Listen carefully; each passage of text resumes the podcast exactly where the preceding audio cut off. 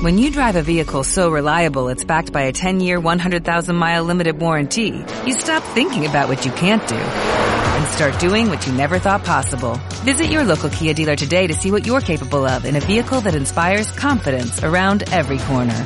Kia, movement that inspires. Call 800-333-4KIA for details. Always drive safely. Limited inventory available. Warranties include 10-year 100,000-mile powertrain and 5-year 60,000-mile basic. Warranties are limited. See retailer for details. Usted está escuchando Riot Marica. Protagonizado por Miss Sudaka y Valenchina. Sus anfitrionas del quilombo más esperado en La Pampa.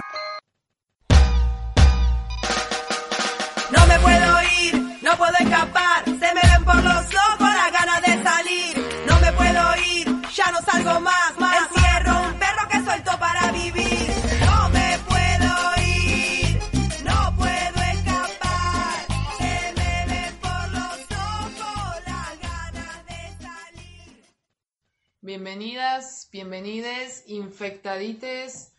¿Cómo están mis queridos oyentes? No me van a responder a esto claramente porque esto es un podcast. Eh, Digamos que bien. digamos que bien. Y si están mal o bien, no nos interesa. Hoy somos tres voces quienes acompañan con cinco gatites y bueno, muchos ruidos, casas. No todas vivimos en mansiones, así que no se hagan las piolas. No se vayan a quejar de que nos prendemos puchos y cosas así, porque si nos quieren escuchar, estos somos. Bueno, entrando un poco más en contexto, estamos acá, mi Sudaka, en la mesa de Mirta Legrand, Siempre. Siempre. No, igual en la de Mirta Legrand no hagamos una mesa nueva, boludo. Pero sí, chicas. Igual el Vos tema sos, de la Mir- vos sos punta. Mirta en la punta, o sea, sos No, no quiero ser. Mirta. En la punta sí, pero Mirta no. Bueno, esto va a quedar, obviamente, yo esto no lo voy a editar. Bueno, mi Sudaka, Valenchina, Valentina, quien les habla.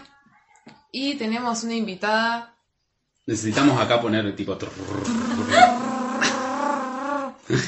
tomando té, fumando pucho, con Florencia, una amiga. Eh, nada. Este podcast lo veníamos rosqueando desde el primer capítulo, ¿o no, amiguita? Sí. Era lo único que faltaba. Pero sí, lo veníamos pensando más que nada porque sentimos de alguna manera que el, el tema del encierro Te lleva. Claro, nos lleva a todas a ponernos a pensar un poco. eh, nada más si estamos solas y en conexión con lo que ya veníamos hablando en el otro podcast, eh, te lleva a estar más en contacto con tus emociones, Obvio. porque te obliga a sentirlas y, y no te queda otra, no te queda una escapatoria, digamos. Eh, entonces, nada, desde ese punto es que la, la flor nos va a acompañar y la idea es que, que entre todas podamos ir construyendo algo y que podamos hablar sobre, sobre esto, sobre la salud mental, que es algo eh, que hoy se está viendo un poquito más, quizás que se está compartiendo un poquito más, pero que necesita de formación, que necesita de, de conexión con la realidad, de conexión con las emociones. Eh, así que nada, esperemos que, que sirva para, para, para acompañarnos, como desde un primer principio dijimos que esto era un espacio De acompañamiento. exacto, de encontrarnos entre nosotras, de, de oírnos, de saber cómo estamos. Bueno, vamos a, a interrogar a Florencia. bueno, Mariquita, ¿qué podríamos preguntarle a Flor? Eh, ¡No saludé! No saludaste. Hola, hola a todos, ¿cómo andan? Tenés tenés razón, nosotros arrancamos como cualquiera. Disculpen, audiencia. Disculpen. ¿qué es la salud mental para vos en este caso? Eh, yo creo que la salud mental es la relación que tiene un eh, misme, consigue, misme, consigue, consigue, consigue, misme, eh, que abarca todo, que abarca al cuerpo biológico, que abarca al cuerpo químico, que abarca el cuerpo mental. Eh, yo creo que es eso, es eh, todo se relaciona en sí, en la cabeza. Así que eso para mí es la salud mental. Estar bien con, uno, con una misma. Estar como se puede, Estar como se puede. Alguien una vez, un amigo cercano, ay, qué bueno, era, eh, bueno, es un hombre, hombre, no, piel, eh, me dijo que está, se estaba como se podía, y eso es verdad, Sí. nunca se puede estar bien o todo el día o mal, se está como se está y punto. ¿Cómo te sentías vos como usuaria? Eh, yo empecé el año pasado, así que mucha idea no tengo. Sé que hay muchos profesionales trabajando, ya sea tra- eh, trabajadores sociales, eh, acompañantes, terapéuticos. Eh, no sé si se les dice así, pero bueno, perdón. Eh, y desde el área de psicología y psiquiatría, o sea, hay, personal hay mucho. El tema es, eh, para mí va por otro lado, que va por el lado del trato humano. Yo creo que ese es eh, la decadencia de la ciencia. Corteo, y ahí. ¿Por qué la decadencia? ¿Cómo los tratan? Es como muy frío el, trato siempre entre, ya sea, psicólogos y psiquiatras muy piolas, pero la mayoría como que te trata siempre desde el libro, ¿entendés? Como que, ay, no sé. A mí, por ejemplo, me dijeron que no pueden establecerme un diagnóstico. Hace casi un año que estoy yendo y me están empastillando, espantada. Están dando muchas pastillas. Sé que hay mucha gente que toma muchísima más, que yo estoy tomando relativamente poco. Em, pero es eso. Eh, nada, en este sentido, hoy también diferenciaba este cuerpo biológico del cuerpo mental y esa conexión que había co- como una especie de salud. Eh, ¿Crees que tiene, hay alguna conexión con eso? Digo, hay un trato desde el libro, como decís vos, que deja todas las emociones afuera, que deja un contacto bien humano, bien humana de, de- de entender, de empatizar. Sí, yo creo que sí. Em, yo las experiencias que tuve con psicólogos y psiquiatres fue esta em, muy... eh, ¿Qué sentís? ¿Cuándo lo sentís? ¿Y con cuánta frecuencia? Desde ahí sacaban qué medicación podía llegarme a hacer bien. Y así fui rotando de medicación casi todos los meses hasta el momento que otra vez el- esta semana eh, me tuvieron que eh, aumentar las dosis también. Es un progreso rechoto. Eh, pero yo creo que sí, que está relacionado en cuanto a lo químico. Bueno, tu cerebro le falta serotonina. Démosle serotonina. A tu cuerpo, a tu cerebro le falta tal químico. Le damos ese químico. Pero en cuanto a esto de las de, de ese tipo de mm, terapia, qué sé yo, eh, le, falta ese lado humano, el lado empático, el entender lo que significa estar angustiado, con ansia, con vértigo, con pánico, todo el día. Eh, y eso creo que por el momento eh, es lo que está haciendo la- las terapias alternativas, ya sea yoga, reiki, las cuestiones que tienen que ver con la respiración, eh, sanar los chakras. Es algo que ni en pedo te recomiendan allá, ¿entendés? Es, es posta, llega a ser muy frío el trato. Es como que Sos solo una patología. sos una patología, y, sí, totalmente. Y en mí que no saben qué te. Esto me hace acordar mucho eh, una anécdota. Que para que no sientas que, que quizás estás sola. En el encuentro plurinacional el año pasado fui partícipe del taller de intersexualidad de una amiga y bueno, ellas hablaban de que a las personas intersex, al igual que ustedes, las ven únicamente como patologías. Las patologizan todo el tiempo y se olvidan de que también una es sujeta de derecho, que queremos tomar nuestras decisiones, obviamente. Y es esto, de que a ellas las mutilan y las empastillan. A vos te empastillan para darte la solución, para que entres en el sistema. Y es esto. La salud mental, la salud en general, los, los organismos de salud se están encargando de que seamos obviamente funcionales al sistema. Totalmente. Y las cuestiones de salud mental yo las veo como que a las personas que son usuarias de la misma, la escoria. Porque no nos sirven, no producen, no trabajan. ¿Qué quiere el capitalismo? Que des plata y no la está generando. Entonces, ese es el mambo, creo yo. Y que de que a muchas personas les está pasando esto porque en sí los organismos junto con el Estado voy a seguir manteniendo mi postura son una mentira. ¡Anarquía! Pero sí. Ahora vos, ¿Cómo te sentís con esta cuestión de, de la cuarentena? ¿Cómo está afectándote primero a vos como persona, como sujeta, y luego eh, cómo sentís poner la presencia de los organismos que tendrían que estar cuidándote? Bueno, al principio eh, quería acotar algo de lo que dijiste anteriormente. Yo creo, yo creo que el capitalismo arrasa con todo. Y en la cuestión de salud mental es claramente eh, las pastas. Las Sí. pastas totalmente es lo que, desgraciadamente, como todo, eh, genera capital. Corta.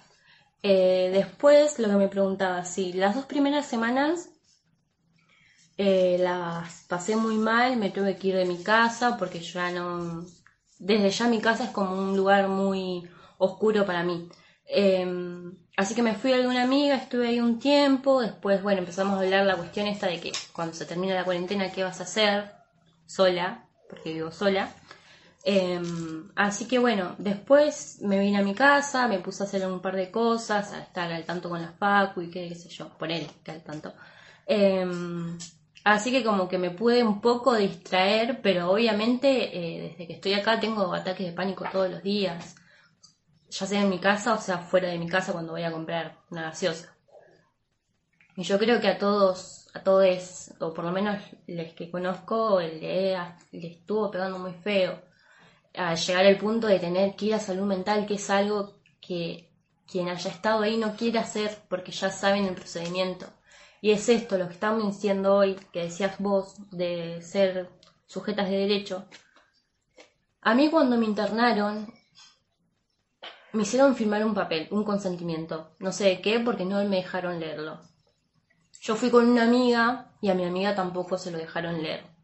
Así que no sé qué firmé porque estaba totalmente dopada. O sea, tenía toda la medicación, o sea, la medicación que, bueno, lavado de estómago, eh, pero la medicación que te daban después te plancha un día entero. O sea, vos estás todo un día tirada en la cama, van a ver si estás bien o no. Eh, y es eso, es como, ¿por qué, por qué en, esa, en esa situación de tanta vulnerabilidad, vulnerabilidad perdón, eh, te hacen eso. Y ha pasado un montón. Eh, mientras yo estuve internada, que fue una semana, es lo que se trata normalmente, después te internan un, tres meses, dos, los que les pinte, o crean necesario. Eh, conocí a varias personas que les pasó la misma situación y no estaban dopadas. O sea, es como, listo, tenés que firmar esto y te lo saco, chao. Eh, ¿Qué es? No sabes.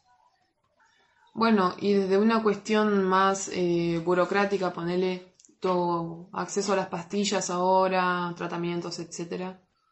Bueno, yo y creo que a la gran mayoría de los pacientes, los usuarios o los pacientes entre comillas, porque padecemos sí una mierda, pero también le hacemos frente. Eh, la forma es que se la den a algún familiar o a alguna persona cercana a vos. En mi caso, yo tuve un intento de suicidio con una sobredosis de pastillas. Es remotamente loco eh, que me den las pastillas a mí. Así que en un principio se las dieron a una amiga, después yo me sentía bien, eh, las empecé a tener yo. Eh, obviamente es una tentación horrible todo el tiempo, pero bueno, se sale, qué sé yo, a veces, desgraciadamente. Eh, y ahora, después de, de, lo que pasó en el verano, eh, las tiene también una amiga.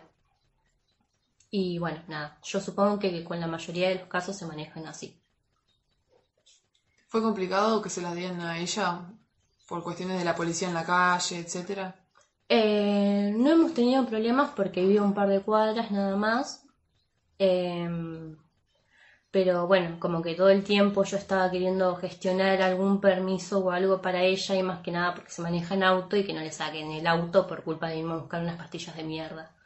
Eh, pero el tema de, de los permisos y eso para nosotros es para mí otro tema para explayar. ¿No les dieron? No. Nada. Nada.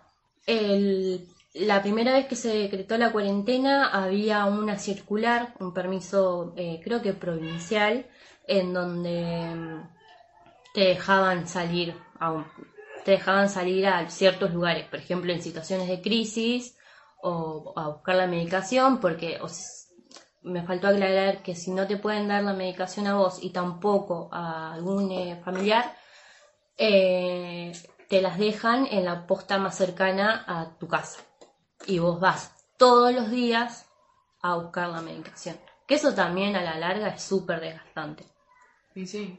Y no te dan ganas de seguir tomándolas. Porque seguramente antes de que te las receten ya no tenías ganas de tomar.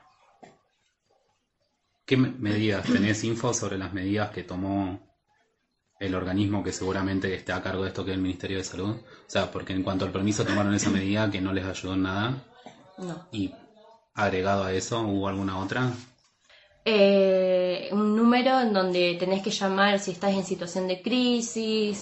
Eh, ¿El trato con el número es el mismo que cuando te toca con persona o, o qué onda con eso? Eh, no sé cómo se manejan porque nunca llamé por varias cuestiones ahí. Em, pero yo supongo que es una, una contención muy pasiva. Yo sé que lo hacen con las mejores intenciones y todo más, pero siento que debe ser como una atención pasiva en cuanto a tranquilizarte y pasar el momento.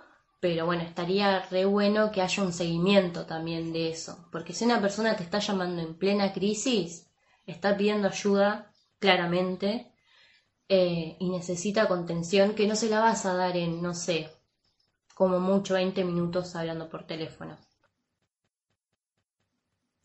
Bueno, en esto que vos me preguntabas en cuanto a los permisos, en un primer momento, eh, desde el Colegio de Abogados, eh, se prohibió de cierta forma atender vía videollamada a algunos pacientes, en los cuales se encuentran los que son más, entre comillas, peligrosos, eh, o que sí o sí necesitan algún tipo de atención y, contención. Em, sí había la posibilidad de que tu terapeuta te atendiese si firmabas otra vez un eh, convencimiento, que era como que, bueno, nada, te atiendo eh, y no pasa nada en cuanto me avale el, colegio. Eh, eso al principio me pareció muy chocante, muy, muy inhumano, pero bueno, yo seguí con terapia, no sé, ese es un ejemplo muy, muy personal, no sé cómo lo habrán vivido eh, otros. ¿Cómo, ¿Cómo te sentiste mientras estuviste en, salud mental? ¿Qué, qué te pasó ahí? Si cuando saliste, ¿cómo te sentiste? Comillas. Eh, bueno, el primer día lo pasé dopada. eh, al segundo día eh, me di con. Me topé con la realidad de que dos amigues estuviesen ahí también internadas. Es más, cuando me vieron entrar, que estaba re muerta, digamos, porque estaba como re- en una silla de ruedas, re, no sé en qué posición estaría, eh, se sorprendieron mucho de que yo haya estado ahí eh, porque ya nos conocíamos de antes. Eh, la verdad que yo me sentía muy tranquila. Ayer lo veía en una serie y era como, ah, amiga, así es así. En cuanto a mm, los primeros días, obviamente sentir mucha culpa y bronca de que no haya funcionado, desgraciadamente para mí en ese momento. Eh, mucha culpa, la verdad que sí, es una mierda de cristianismo, pero la tenemos recontra metida. Em, y después ya empecé como a hacer amistades con las chicas que estaban ahí, con la mayoría em, siempre nos fumábamos un pucho, charlábamos, jugábamos, jugábamos al truco, merendábamos, comíamos, hacíamos todas las comidas juntas. Así que se fue haciendo bastante amena la, el, el hecho de estar ahí. Después sí, cuando me dieron el alta, eh, me quería morir. Creo que tuve un ataque de ira, pero muy por adentro, porque sentía ganas de pegarle a la psicóloga que justo estaba ahí. Eh, pero fue muy, muy feo porque, bueno, estás ahí, estás bien. O sea, bien. En cuanto a las condiciones, tenés comida, a veces eh, los enfermeros son piolas, a veces no. Eh, tenés gente con la que puedes contar todo el día, las 24 horas, en cuanto a las amigas que generas ahí adentro. Eh, entonces el hecho de salir es una piña zarpadísima. Hablando el otro día con un amigo me dijo, mira, lo peor se viene ahora, que es afrontar toda la mierda que quisiste dejar. Eh, y sí, la verdad que los primeros días después del alta fueron muy, muy terribles, muy duros. Eh, creo que es una de las peores experiencias que he tenido. Pero bueno, qué sé yo, si se tiene que seguir adelante, o sea, bueno, como lo quieran sentir. Eh, pero bueno, es como que siempre, quieras o no, vas a estar ahí en ese estadio de, preguntarte por qué no funcionó. Eh, yo estaba bien ahí adentro porque no tenía responsabilidades ni cargas. Eh, entonces era como en un punto estar tranquilo. Dentro de toda la mierda, estar de cierta forma tranquila, tranquilo. Em, pero bueno, nada, yo creo que los vínculos que se generan ahí son muy fuertes y eso es lo que te ayuda a sobrellevar el día a día. Se dan todo este, esta empatía y este cariño humano que decías al principio entre ustedes. Sí, totalmente. Los pibes que están ahí se, se apoyan porque saben que quienes tienen que ayudarles son indiferentes y les ven como una patología. Entonces está bueno. Ese sentido de fraternidad que se genera está muy bueno. Sí. Que se puedan acompañar es lo más. Sí, es más, me ha pasado un par de situaciones con una de mis amigas que también se llama Flor, em, de salir peor de lo que fue a la entrevista. A la entrevista me refiero al encuentro entre el psicólogo de guardia o el de psiquiatra. Em, porque no te entienden, no sé, no hay forma de que esa cabeza pueda entender lo que la persona de enfrente está sintiendo en ese momento. Y, y después la respuesta está entre nosotros. O sea, chabona, reentiendo lo que te está pasando. Eh, entonces, desde ahí ya es un punto que te deja re tranquile porque sabes que la persona que está a tu lado charlándote, que no es ni ni tu psicólogo ni tu psiquiatra de turno, Em, te ayuda, te da su apoyo, empatiza totalmente porque la está viviendo seguramente. Entonces, como esa, como lo que decías vos, eso que no te generan los, les profesionales, te lo generan tus lazos ahí adentro. ¿Y te sirve para hacerle frente? O sea, te intentás, lo tenés como un recuerdo, lo usás los días que te sentís un poquito mejor o que necesitas sentirte un poquito mejor, comillas. Eh, la verdad que no, que no lo tengo muy presente. Es más, muy poca gente lo sabía. o sea, al principio eran mis amigas que me habían llevado y después, eh, bueno, cuando sentía confianza de decírselo a alguien, se lo decía. Em, pero por ahí es el tema de hacerle frente, lo relacionaría con el tema de no querer volver a ir a, a salud mental, ponele y preferir escribirle a alguna de las chiques, eh, che, ¿qué onda? ¿Cómo estás? Re del orto, ay, bueno, ¿qué te está pasando? Te llamo. Te llamo entre nosotros es listo, se te pasa, ¿entendés? Aunque sea por un rato y después, bueno, te quedas en ese recuerdo, ¿no? De cómo alguien te la, te la quiso bancar. No, porque me hizo acordar que una de las cosas que escuchábamos el otro día, viste que creo que te lo contaban los audios, que escuchamos a la fauna en una entrevista, y eh, mostraron el audio de una compañera activista eh, trans que tuvo su escarcelación eh, bajo las condiciones del coronavirus, bla, bla, bla, bla, bla.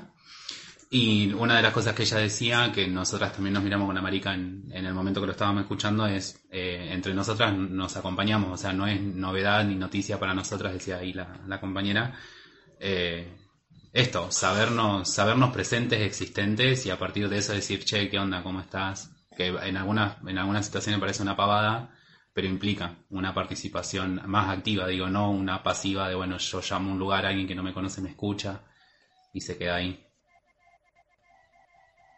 ¿Qué? ¿Para qué tengo que estar viva? ¿Para hacerle banquito a este capitalismo de mierda? O sea, ¿qué, tengo que hacer? Levantarme a la mañana, bañarme, ir a la facultad, recibirme, laburar, tener una familia. Eh, esa siempre fue como mi, mi contrapregunta al tema del suicidio en, en mí, o sea, la idea que tengo sobre el suicidio. Em, pero sí, yo creo que nos generan esa enfermedad, por así decirlo, y se ocupan en, en ese momento de estar em, haciéndote parte del sistema. Y después si recaes en lo que es salud mental, y bueno, pastillas y así las, no sé cómo se, las droguerías más importantes del mundo llenan sus bolsillos. O sea, como decía hoy, el capitalismo desgraciadamente nunca pierde. Y salirse de él implica un montón de cosas que por ahí no estamos preparados o generan mucho miedo, porque obviamente te criaste en un sistema capitalista, patriarcal, eh, no sabes cómo vas a poder afrontar la situación fuera de. Una de las cosas que se me va ocurriendo es si sentís alguna conexión entre el sistema penitenciario y el sistema de salud. Eh, yo creo que sí, como todas las instituciones se manejan de la misma manera o con el mismo modus operandi, así que la relación que puedo hacer con, con el sistema penitenciario y salud mental es la cuestión del encierro y la cuestión de la inserción social. En cuanto a mm, que existen obviamente eh, patologías, entre comillas, eh, más graves que lo que puede llegar a ser la ansiedad, la depresión, la angustia y cuestiones más suaves por ahí, para, por así decirlo, no son para nada suaves obviamente, eh, es esa. como esas personas que por ahí sufren, no sé, esquizofrenia, por un ejemplo muy al azar, eh, va a ser para reinsertarse en la sociedad? ¿Cómo va a conseguir un laburo una persona que por ahí no está en, su mundo o en uno de sus mundos? Em, y eso en cuanto a, a varias cuestiones, las personas que son adictas, eh, las personas que sufren, no sé, bipolaridad o ataques de ira, eh, es eso, lo mismo que le pasa a, las personas detenidas, que queda con un antecedente eh, que por ahí es medio difícil sacárselo de encima. Hoy Valen decía, creo que era inconstitucional el pedir antecedentes en un laburo pero bueno, hay personas que ni, van a ni siquiera van a pedir un laburo, ¿entendés? Porque ya saben que no lo pueden hacer y que seguramente estén tengan que vivir de pensiones del Estado o de, del cuidado de su familia. Yo creo que esa, por un lado, es una de las relaciones que puedo establecer. Claro, el tema de la inconstitucionalidad de esto, costó salir, ¿eh? Es que mm, que es una marca. Y no te van a dar laburo porque tengas antecedentes de lo que sea. Tenés que ser una persona sana, entre comillas. Tenés que ser una persona que sirva para trabajar. Lo que es inconstitucional es que quede esta marca. Esta marca de que no, te no vas a conseguir laburo en ningún lado porque estuviste en cana, porque estuviste en un loquero, comillas, comillas, por lo que sea. Eso no se puede hacer. No te puede, no puede haber una, pena que exceda tantos años o que te cague la vida prácticamente. Sí, Eh, yo creo que el tema de los antecedentes, una relación que puede establecer con salud mental es el diagnóstico. Eh, a personas con ciertas patologías o cuestiones, qué sé yo, eh, se les genera un diagnóstico y seguramente en algún lado, eh, aunque sea inconstitucional como vos decías, debe ser, debemos ser nosotras y un poco más de personas que lo saben, em, te pueden llegar a pedir un como un certificado que, diga- Sí. que certifique. que, diga Que estás que estás bien, ¿no? Con todo lo que el bien implica. Bueno, y con esto de la reinserción social, eh, luego de estar internada de- o prese, eh, a mí en lo personal me pasó que estuve una semana internada, como había mencionado anteriormente, eh, y durante esa semana eh, alguien cubría mi jornada laboral. Eh, después de eso, de haber pasado por eso, me echan del trabajo.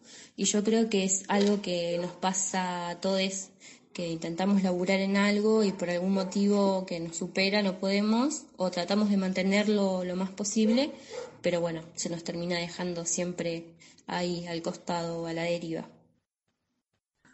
Em, volviendo a esto de devoto, ¿no?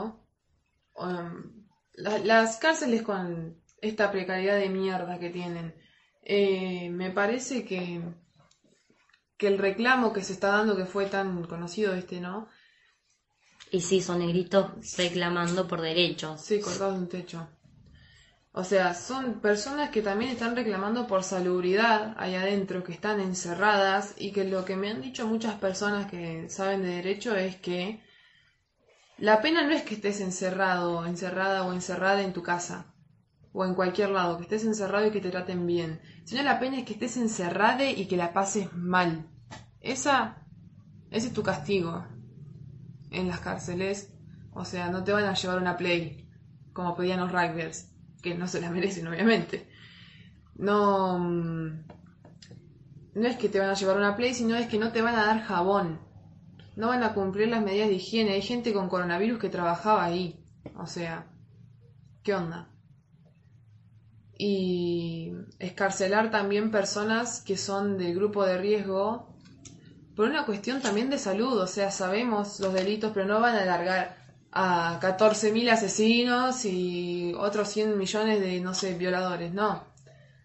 Hay personas que han cometido delitos, comillas, no graves, que son escarceladas, pero que están con prisión domiciliaria, para que no se contagien, porque que haya un foco de contagio en una cárcel es devastar un sistema de salud, porque ahí adentro se podrían llevar tremendas medidas. Y estas personas piden no morir ahí adentro. Demasiado con estar encerrado. Eso creo que es, algo que nadie entiende. Eh, el otro día vi una publicación de un chabón que decía cómo estos negros de mierda reclaman derechos cuando se cagaron en el, en el derecho de, de la persona a la que, no sé, le robaron, violaron, mataron, lo que sea. Eh, y me acuerdo que hace mucho que no comento publicaciones para no hacerme mala sangre y porque además me genera mucha ansiedad innecesaria de esa gente. Em, em, entonces agarré la publicación y comenté porque me hizo recalentar. Eh, le puse, ¿vos alguna vez estuviste encerrado? Eh, creo que no me contestó. Bueno, un par como que siguieron la charla sin mi comentario, me sentí muy ignorada. Ah. Y es esto, el encierro, el derecho de estar preso es estar encerrado en una institución que es una mierda, pero como que nadie entiende esta parte que decías vos, lo que conlleva estar encerrado en, en una cárcel. Eh, el hecho de que te sientas una mierda, que tu vida esté en peligro constantemente, eh, por varios motivos, eh, y es eso. Nada, eso, ¿qué, qué es estar bien? ¿Qué es para esta sociedad estar bien? Ser productiva, eso es estar bien. O sea, tener una vida normal eh, para este sistema. Servirle al sistema. Servirle, tal cual. Es eso, eso. es estar bien. Eso de estar bien, servirle al sistema. Cosa que ninguna de las tres personas que estamos acá queremos hacer. Total. ¿Y cómo se le devuelve? Porque si salís de la escuela y lográs sobrevivir a esa institución y si sobreviviste ya a la de tu familia, te llega otras instituciones en las que participás, ya sean de educación o de no educación. La universidad y el trabajo. La universidad del De trabajo en donde también está marcado si estás bien y estás mal, si entras o no entras, Mm. qué enfermedades tenés, qué es una enfermedad, chicas, o sea, todo está escrito. Hay que darle una contraescritura, hay que darle una contrapoesía, hay que darle una, una contra, hay que ponerle un- un- una batalla. Yo creo que un paso grande para resistir, hacerle la contra al sistema, ya un paso gigante es existir. Ya estamos acá paradas de manos y creo que esto es lo que nos hace darle una respuesta, aunque sea mínima, para que sepan de que acá estamos y de que nos las rebancamos. Y que la formación va a llevar a poder eh, discutir en los lugares donde se tiene que discutir. Digo, acá hay cuestiones que nos exceden a nosotras como sujetas sociales. ¿Qué te gustaría dejar, Flor? Eh, las pastillas. Ah, eh, sí, también. Eh, por ahí dejar, no sé, mi número de contacto para esto de lo que decíamos hoy, de crear redes, de contención entre nosotros. Em, acá en La Pampa el año pasado impulsamos un grupo que bueno, ahí está, em, medio parado porque obviamente no nos podemos reunir ni nada, em, que se llama Somos Importantes y es esto lo que somos importantes para el, para el sistema, nuestro sistema. Eh, y en este capitalismo del que estaba hablando Ale hoy, nada, somos un número más. ¿Que produce o no? Entonces dejar eso, ese contacto ahí en Facebook o por teléfono, qué sé yo, WhatsApp, eh, que es 2954 817236, que es el mío, en donde nada, podemos hablar sobre lo que es el grupo, agregarle o no, si quiere. Eh, y nada, estamos todo el día para contenernos, todo el día desde que podemos, ¿no? Obviamente, desde que nos levantamos a que nos acostamos, eh, estamos ahí muy atentos a ayudarle a la otra persona. En la sintonía de acompañarnos nos parecía importante invitarlas, invitarles a que vean el corto que realizó la persona que nos acompañó durante este podcast. Em, así que en algún espacio de los lugares donde compartimos este volumen van a encontrar eh, el link para ver el corto de Flor y para permitirse empatizar con todo lo que estuvimos charlando. Genial. Bueno, reunirnos con Flor fue increíble y fue y es algo que queremos dejarles a todos por una cuestión esta de acompañamiento. Porque es esto, somos estas intentando acompañarlas. Nos vemos en salud mental.